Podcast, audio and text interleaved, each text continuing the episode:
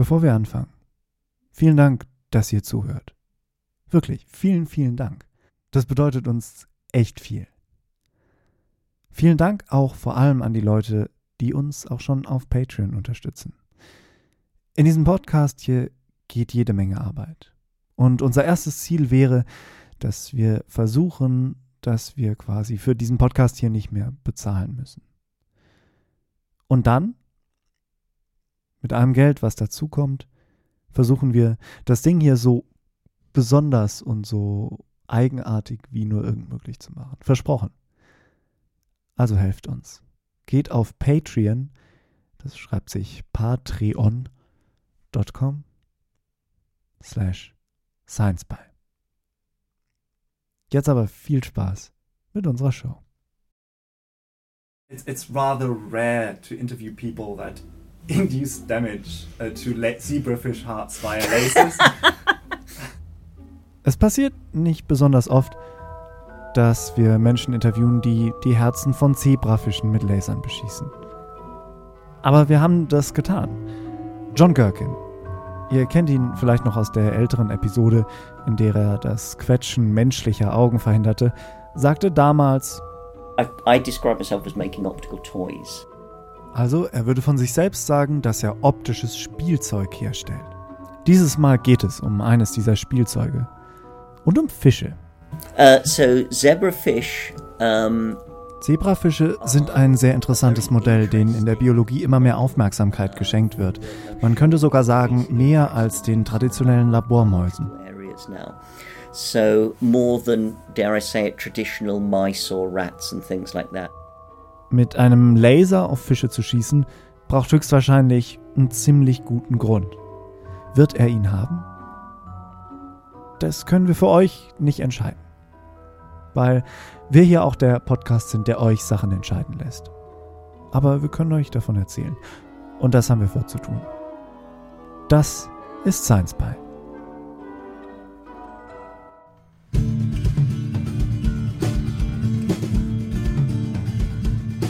Warum sehen die Wolken so aus, wie sie aussehen? Was erzählen schwarze Löcher zu Hause, wenn sie nach Haus gehen?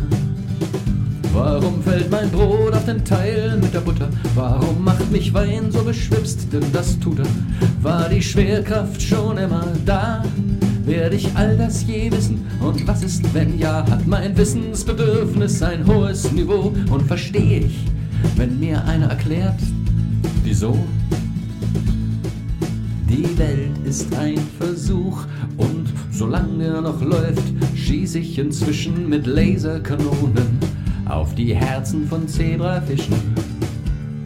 Vielleicht kann ich's beweisen, nicht morgen, nicht heute, aber wenn ich die Ergebnisse richtig deute, dann wirft das ganz neue Fragen auf, die es vorher noch nie gab und dass es dann vielleicht ein paar Zebrafische weniger gibt, das nehme ich in Kauf.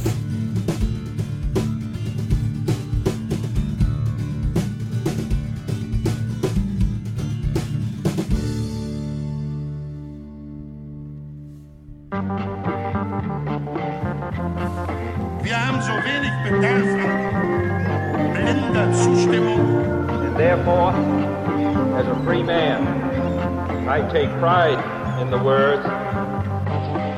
I'm gonna step off the limb now. I know his blood can. I know his blood his Zebrafische. Das hört sich erstmal gestreift an, aber nicht alle haben dieses Muster. Es gibt eine genetische Linie, die Casper genannt wird, die komplett transparent ist. Außerdem sind Zebrafische sehr schnell darin, sich zu reproduzieren. Zebrafische entwickeln sich innerhalb von fünf Tagen nach Geburt. Das Auge zum Beispiel entwickelt sich etwa 24 bis 48 Stunden nach der Befruchtung. Damit lassen sich recht einfach longitudinale Studien machen. In Menschen dauert dieselbe Entwicklung etwa acht Wochen. Sie sind einfacher zu handhaben als Labormäuse. And I can even keep them in a physics laboratory for five days. I cannot keep a mouse in a physics laboratory for any time. Labormäuse kann ich in einem Physiklabor nicht halten. Es gibt Regeln. Ich muss meine Forschung vorbereiten und dann in eine kontrollierte Umgebung gehen. other things and you have to then take them into a controlled facility whereas the zebrafish i can i have to treat them properly but i can do it in a physics laboratory Zebrafische haben also große Vorteile, was Reproduktion und Umgang betrifft. Sie haben aber noch eine Eigenschaft, die ziemlich ungewöhnlich ist. and they are also a remarkably good model for human Sie sind ein außergewöhnlich gutes Modell für die menschliche Entwicklung. Das sollten sie eigentlich nicht sein. Zum Beispiel das Herz. Von 24 Herzmedikamenten für Menschen funktionieren 22 genauso im Herz des Zebrafischs. Dabei hat das menschliche Herz vier Kammern. Das Herz des Zebrafischs ist eigentlich nur ein Schlauch, der sich zusammendrückt, um das Blut zu pumpen. Von den gleichen Medikamenten funktionieren in einer Maus, die vier Herzkammern hat, vielleicht zwölf. Der Zebrafisch ist also quasi das bessere Modell. do the same drugs on a mouse i think which has four chambers in its heart 12 of them work in the same way on a mouse so it's almost a better model Obwohl das Herz viel einfacher gebaut ist, scheint es ein gutes Modell für das menschliche Herz zu sein. Aber das war noch nicht alles. Das Herz hat noch eine ganz besondere und sehr außergewöhnliche Eigenschaft. yes so that so that the, the the zebrafish heart has the ability to regenerate itself Das Zebrafischherz kann sich komplett regenerieren. Menschliche Herzen können das grob 32, 33 Wochen nach Befruchtung. Danach ist es sehr schwierig für die Zellen, sich zu regenerieren. Es bilden sich Narben, aber selbst erwachsene Zebrafische können das noch. Wenn man also Zellen beschädigt, wird der Typ von anderen Zellen so umgeändert, dass am Ende des Prozesses nach einer gewissen Zeit das Herz genauso aussieht wie vorher. Niemand weiß genau, wie das passiert. Im Grunde können Zebrafische Zellen neu programmieren. damage cells it will remodel other cells change the cell type and repair the damage so that at the end of a period of time the heart looks exactly the same as it would have done and no one really knows how this is taking place so basically it can reprogram cells Narben am Herz. Ein Thema, das Zebrafischen in angekästen Popsongs oder Soap-Episoden erspart bliebe, weil sie es nicht kennen. Also ist es sehr interessant, sich das Herz dieser Fische anzuschauen. Wie praktisch, dass die Fische schon transparent sind. Man kann dem Herz also schon bei der Arbeit zusehen. Ein Problem gibt es allerdings noch. Das Herz bewegt sich dauernd. Wir haben uns vor allem um die Bildgebung gekümmert. Also wir wollen das schlagende Zebrafischherz abbilden. Eine Möglichkeit wäre einfach ein langes Video aufzunehmen, sich den Herzzyklus anzuschauen und dann zu sagen, das Herz befindet sich an derselben Stelle im Zyklus hier, hier, hier. Man versucht, den Herzzyklus vorherzusagen, sieht, an der und der und der Stelle ist das Herz an derselben Position und genau in diesem Moment nimmt man ein Foto auf. Also hier, hier, hier, hier, hier, hier, hier, hier, hier, hier, hier. Damit können wir das Bild des schlagenden Herzens quasi einfrieren. the image of the heart Dafür muss man das Bild immer am selben Punkt des Herzzyklus aufnehmen und diese Aufnahmen dann hintereinander setzen. Wenn man aber etwas heilen sehen will, wird man auch einen Schaden erzeugen müssen, was übrigens gar nicht einfach ist, wenn das, was man kontrolliert beschädigen will, sich permanent bewegt, wie ein Herz zum Beispiel.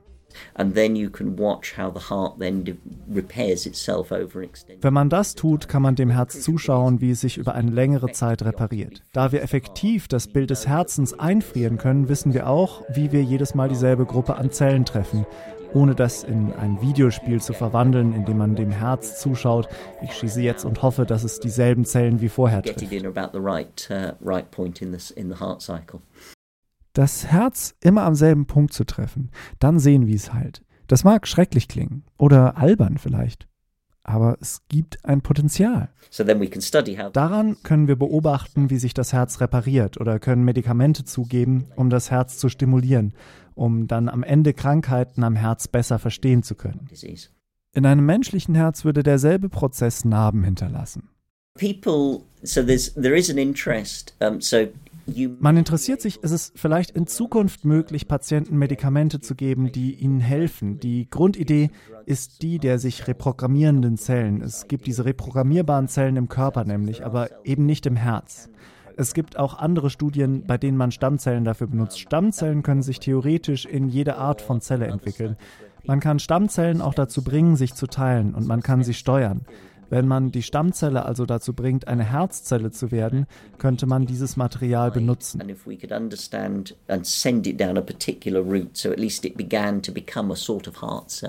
Then we might be able to put that in. So again, it comes back to this: if we can understand how this repair is actually taking place in the zebrafish, we can then use this sort of thing to try and uh, Ein. Problem dabei kann aber sein, dass Stammzellen eben jede Art von Zelle werden können.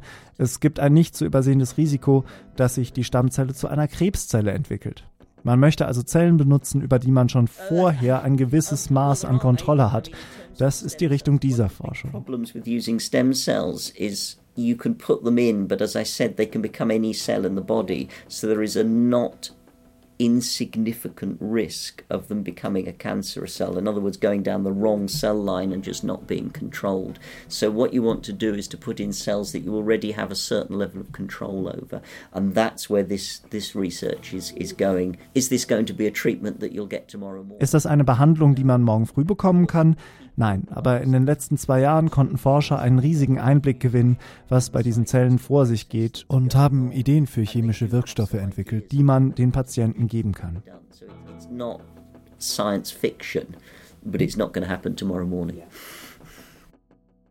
Uns ist klar, dass sich das für dich komisch anfühlen könnte. Auf verschiedenen Ebenen.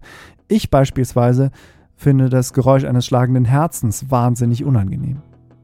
Aber man möchte auch auf keinen Fall, dass da Menschen ankommen, die einem dann mit einem Laser auf das eigene Herz strahlen, um es kaputt zu machen. Zwei Aspekte gibt es, die man vielleicht berücksichtigen sollte, nämlich erstens, dass nicht alles, was Menschen wehtut oder Freude macht, Tieren in derselben Art und Weise wehtut oder Freude macht, aber zweitens Ethik. Das ist eine Disziplin in diesem interessanten Bereich, in dem Politik, Wissenschaft und die Gesellschaft miteinander interagieren. Wer entscheidet denn, ob eine Untersuchung, die schlecht für Tiere sein könnte, überhaupt durchgeführt werden darf? Die Ethikkommission. Ich als Tieftemperaturdetektor-Physiker habe mit denen relativ wenig zu tun. Ganz im Gegensatz zu Forschern, die Tierversuche für ihre Forschung benötigen. Diese Komitees haben Richtlinien und entscheiden, was getan werden darf und was nicht. Es gibt also einen Kontrollmechanismus. Aber das löst ja die Frage nicht. Forschung, die Potenzial hat, die viel Leiden vermeiden kann, die dazu führt, dass Menschen länger ein schönes Leben führen können. Wie weit darf diese Forschung gehen? Wann wäre es das nicht wert? Und das muss eine Gesellschaft entscheiden und kein Podcast.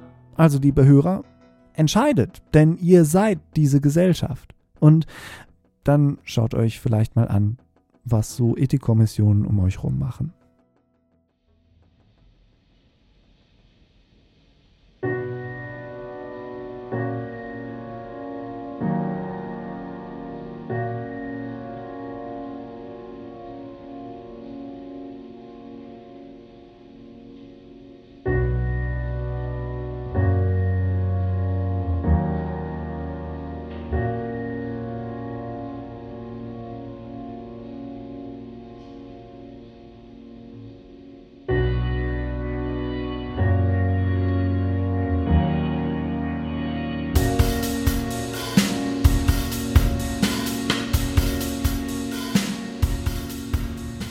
Das war unsere erste teilweise durch Patreon unterstützte Episode. Unser großer Dank geht an unsere ersten Unterstützer Paul, Sven, Martin, Jana, Stefan und noch ein Sven.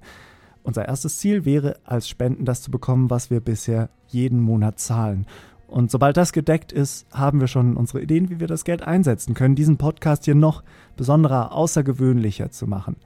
Eine unserer Belohnungen, wenn ihr euch entscheidet zu spenden, der Newsletter. Jeden Monat, vielleicht sogar hin und wieder mal mit einer kleinen Bonusepisode, aber auf jeden Fall mit zum Beispiel je drei Stücken Kultur pro Monat, empfohlen von Annika und mir. Außerdem eine Vorschau auf die nächste Episode und all das. Also bitte unterstützt uns. Geht auf patreon.com slash sciencepie.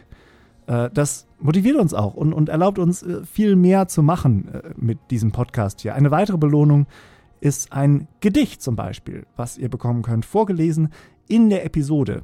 Ähm, zwei Gedichte habe ich hier bereits vorbereitet setzt der Arzt in der Klinik einen großen Katheter, um das Hirn anzufüllen mit abstraktem Konzept, hat die Schwester Injektionen mit Kant angeschleppt und auch Nietzsche und Einstein. Doch Leute, ey, seht her, da vorne mit Headphones, da ist er, da geht er, in Ohrenen Podcast. Auf dem Pass steht Sven Peter. Und das zweite? Hat Marx seinen Bart in die Suppe gedrückt. Eine Suppe mit Buchstabennudeln drin, kam Martin, der hat dann die Zeichen gepflückt oder wie reife Oliven geschüttelt vom Baum, doch nach Pflückung waren da Worte geschrieben in der Schriftart Arial Sans Serif. Hör nur das, was du willst, was auch andere hören. Version 0.5 Podcastischer Imperativ. So, je öfter wir das machen, desto mehr Übung bekommen wir da drin. Äh, wir sind ja ziemlich neu in diesem Gedichte-Business. Äh, wollt ihr auch eure äh, äh, Zeilen, eure, eure lyrischen Zeilen, dann geht auf Patreon, unterstützt uns und ihr bekommt das alles. Patreon.com, SciencePy. Und äh, jetzt die normalen Credits. Ganz speziellen Dank dieser Episode an Nikolai Köppel, der uns den Song geschrieben hat, der vor dem Intro zu hören ist. Ähm, ich werde ein weiteres Lied von ihm gleich nach den Credits noch spielen. Ihr findet ihn auf Facebook unter Nikolai Köppel, Nikolai mit C, äh, Köppel mit Doppel-P oder unter nikolaiköppel.de, wobei das Ö als OE geschrieben ist. Ähm, das Geräusch eines schlagenden Herzens kam von Mike Kienig. Unser Intro basiert auf einem Sample von Vienna Ditto. Außerdem hatten wir Musik von Tchaikovsky, Chopin, gespielt von Edward Nieman, Vienna Ditto, Malaventura, Erglow, Chris Zabriskie und Portrayal. Science Pie sind Dennis Schulz und Annika Brockschmidt. Vielen Dank fürs Zuhören. Wir hören uns wieder im Juni, vermutlich mit einer ganz besonderen Episode über die ihr was in unserem Newsletter lesen könnt. Und so verabschiede ich mich mit dem typischen Bis dann.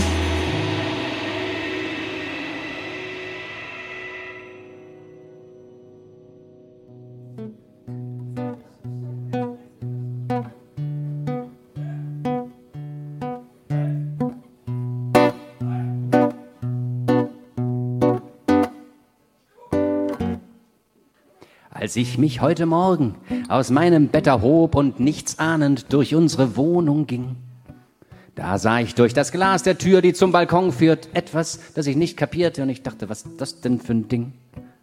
Auf dem Boden waren zwei kleine nasse Spuren von zwei Schuhen und drumherum ein Fleck, der völlig trocken war. Der Restbalkon vom Regen feucht, ich wusste nicht gleich, was zu tun war, doch dann war es mir mit einem Schlage klar. Da stand ein Gnom auf dem Balkon die ganze Nacht. Jetzt hat er sich davon gemacht. Ich weiß nicht, was er von uns wollte. Ich habe ihn selber nicht gesehen, aber ich sehe ihn förmlich dastehen, wie er nachdenkt, ob er reinkommen sollte. Vielleicht hat er sich nicht getraut und hat nur durch das Glas geschaut, mitten hinein in ein stockdunkles Kinderzimmer. Dann hat es aufgehört zu regnen und er ging. Ich glaube, er wollte uns nicht begegnen oder klingeln, was auch immer. Oder noch schlimmer. Vielleicht war es ein böser Gnom mit einem Messer. Dann war es besser, dass er draußen blieb. Mein Leben ist mir ausgesprochen lieb und nicht nur meins. Auch das von Frau und Kind und Hund, die lieb ich sehr. Obwohl einen echten Gnom zu sehen auch mal toll gewesen wäre. Aber vielleicht war uns der Gnom auch wohlgesinnt und wollte Reichtümer und sündhaft teures Zeug verschenken. Das hätte sich gelohnt. Doch die Balkontür war verschlossen, weil wir viel zu ängstlich sind. Jetzt ist der Trottel reich, der gegenüber wohnt. Da stand ein Gnom auf dem Balkon die ganze Nacht. Jetzt hat er sich davon gemacht. Ich weiß nicht, was er von uns wollte. Ich habe ihn selber nicht gesehen, aber ich sehe ihn förmlich dastehen, wie er nachdenkt, ob er reinkommen sollte. Vielleicht hatte er sich nicht getraut und hat nur durch das Glas geschaut, mitten hinein in ein stockdunkles Kinderzimmer. Dann hat es aufgehört zu regnen und er ging. Ich glaube, er wollte uns nicht begegnen oder klingeln, warum auch immer. Bei diesem Stand der Lage muss man sich schon fragen, kann die eigene Frau die Wahrheit wohl vertragen oder nicht? Ich habe mich stundenlang gequält und ihr dann doch alles erzählt. Sie hat mich angeguckt und hemmungslos gekichert. Da hast du gestern, wenn du dich erinnerst, abends noch die Winterstiefel unserer Tochter mit Spray imprägniert. Da, wo sie standen, ist es nass und drumherum ist's Wasser abgeperlt. Ansonsten ist hier rein gar nichts passiert. Doch. Da stand ein Gnom auf dem Balkon die ganze Nacht. Jetzt hat er sich davon gemacht. Ich weiß nicht, was er von uns wollte. Ich habe ihn selber nicht gesehen, aber ich sehe ihn förmlich dastehen, wie er nachdenkt, ob er reinkommen sollte. Vielleicht hatte er sich nicht getraut und hat nur durch das Glas geschaut, mitten hinein in ein stockdunkles Kinderzimmer. Ich weiß jetzt, dass es so nicht war. Außer er hat sich unsichtbar gemacht und steht da in Wirklichkeit noch immer